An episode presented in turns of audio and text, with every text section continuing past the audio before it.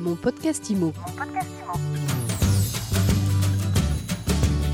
Merci d'écouter mon podcast IMO, le seul podcast quotidien 7 jours sur 7 sur l'actualité de l'immobilier en France. Chaque jour, un focus sur un acteur ou une actualité de l'immobilier avec un invité. Et aujourd'hui, mon invité, c'est Xavier Delahaye. Bonjour Xavier. Bonjour. Vous êtes euh, le fondateur de MyJugad. Alors, on va expliquer ce que c'est évidemment dans quelques minutes. Une entreprise qui vient d'obtenir un prix important et intéressant. C'est aussi pour cela que vous êtes avec nous. Mais avant toute chose, j'aimerais en quelques secondes que vous nous expliquiez un détail extrêmement important. C'est une entreprise de l'économie sociale et solidaire. C'est quoi l'ESS L'ESS, c'est l'économie sociale et, d'utilité sociale où euh, on, a des, euh, valeurs euh, un peu, un peu différentes par rapport à, l'entreprise classique où on, a des engagements de, de, de, de salaire qui fait qu'on ne peut pas dépasser un certain seuil au niveau des salaires par rapport au, salaire le plus bas. C'est des engagements aussi sur les investissements où on reverse 50% de nos investissements automatiquement dans l'entreprise pour pouvoir la développer et euh, jamais 50% de plus euh, pour nos, actionnaires ou autres. Euh, c'est des valeurs aussi d'usage et d'utilité, où notre objectif c'est d'avoir un maximum d'impact et pas forcément d'avoir une, vision commerciale avec un objectif de, faire un maximum de, de bénéfices, on va dire. Alors, MyJugad, c'est quoi? Vous l'avez créé quand et pourquoi? Jugad, déjà, c'est de l'indien. Ça veut dire débrouillardise ou système D. Euh, c'est aussi un, concept de ce qu'on appelle l'innovation jugade, c'est-à-dire réussir à faire beaucoup avec peu. Et ça correspondait bien euh, bah, au projet qu'on a développé, euh, que j'ai lancé bah, tout seul en, 2018, qui s'est réellement lancé en, mars 2019.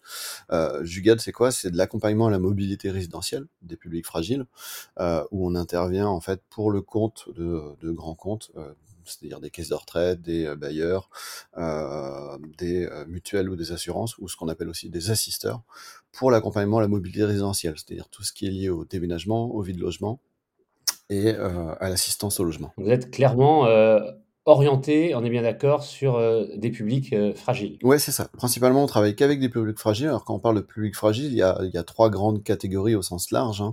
Euh, même si généralement on n'aime pas entendre ce mot fragile quand on est soi-même dans cette problématique, ce sont des personnes soit précaires, soit des personnes en situation de handicap, tout type de handicap, moteur, visuel ou non visuel. tout ce qui va être aussi personnes en situation d'âge avancé, donc lié à de la dépendance, ou ce qu'on appelle aussi les aidants ou aidants familiaux c'est-à-dire que c'est un, service d'accompagnement euh, clé en main et euh, de A à Z. On prépare, on s'occupe des démarches administratives. Il y a également le fait de vider effectivement l'appartement, de la mise en carton, du déménagement et après de l'installation dans le nouveau logement. C'est ça. En fait, on est un peu l'équivalent d'un maître d'œuvre dans le bâtiment mais pour la mobilité résidentielle. C'est-à-dire que grosso modo, on va arriver, euh, on va être mandaté par exemple par des organismes comme des assureurs, des, des mutuelles qui vont avoir identifié un bénéficiaire qui a eu un sinistre, donc qui devient euh, tétraplégique par exemple.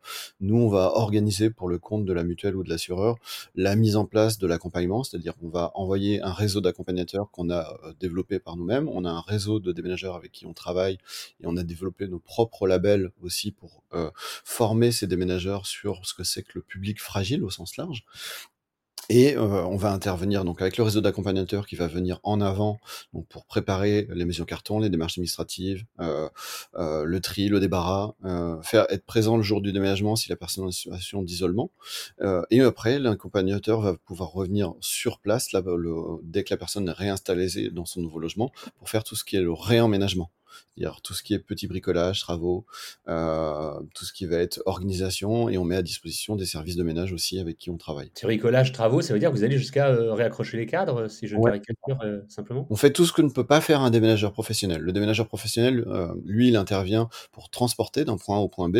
Il peut faire ce qu'on a fait du clé en main sur les cartons, mais c'est extrêmement cher, et pour des publics fragiles, c'est pas possible. Et nous, en fait, on a un réseau indépendant d'accompagnateurs qui sont là en soutien, et on coordonne le tout avec nos euh, de numérique qu'on a développé. Vous nous expliquez euh, clairement, euh, Xavier Delay, que vous adressez essentiellement à, des grands comptes, vous parliez de mutuelles notamment.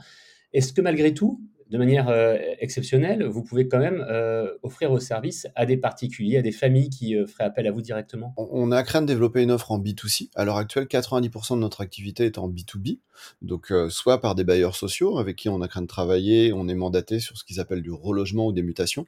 C'est-à-dire par exemple, quand ils rasent des bars et qu'ils ont besoin d'accompagner leur public fragile, ils nous mandatent pour organiser cette partie-là. Euh, on travaille aussi avec euh, bah, les caisses de retraite qui donnent des aides financières et c'est là où on peut intervenir. Pour l'instant, on est capable de le faire sur les publics âgés. Donc, par exemple, une agence immobilière qui a un public agent, une, une personne âgée qui aurait besoin d'aide pour son déménagement, on va pouvoir intervenir parce qu'en fait, on va être pris en charge par ces organismes-là. On a des contrats avec AG2R, Clésia, Malakoff Humanisme.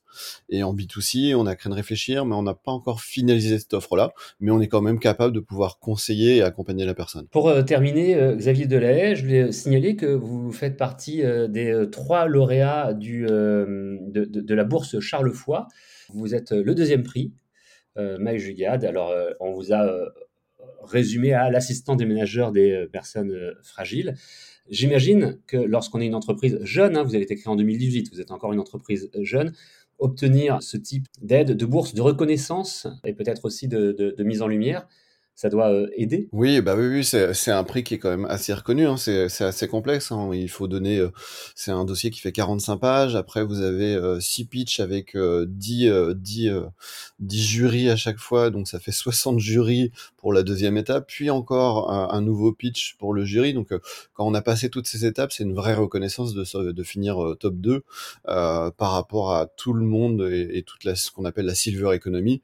c'est une reconnaissance assez importante sur tout le travail qu'on a pu mettre ensemble.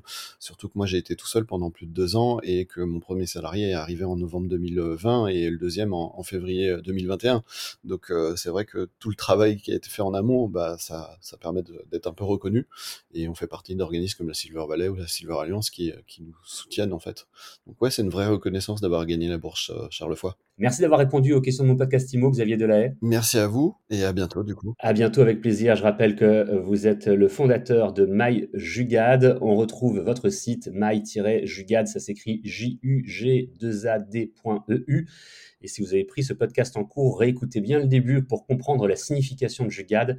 C'est passionnant. Mon podcast IMO, c'est tous les jours, c'est gratuit, c'est sur toutes les plateformes de podcast. Vous pouvez vous abonner, le partager et le commenter à demain pour une nouvelle interview. Mon podcast IMO. Mon podcast IMO.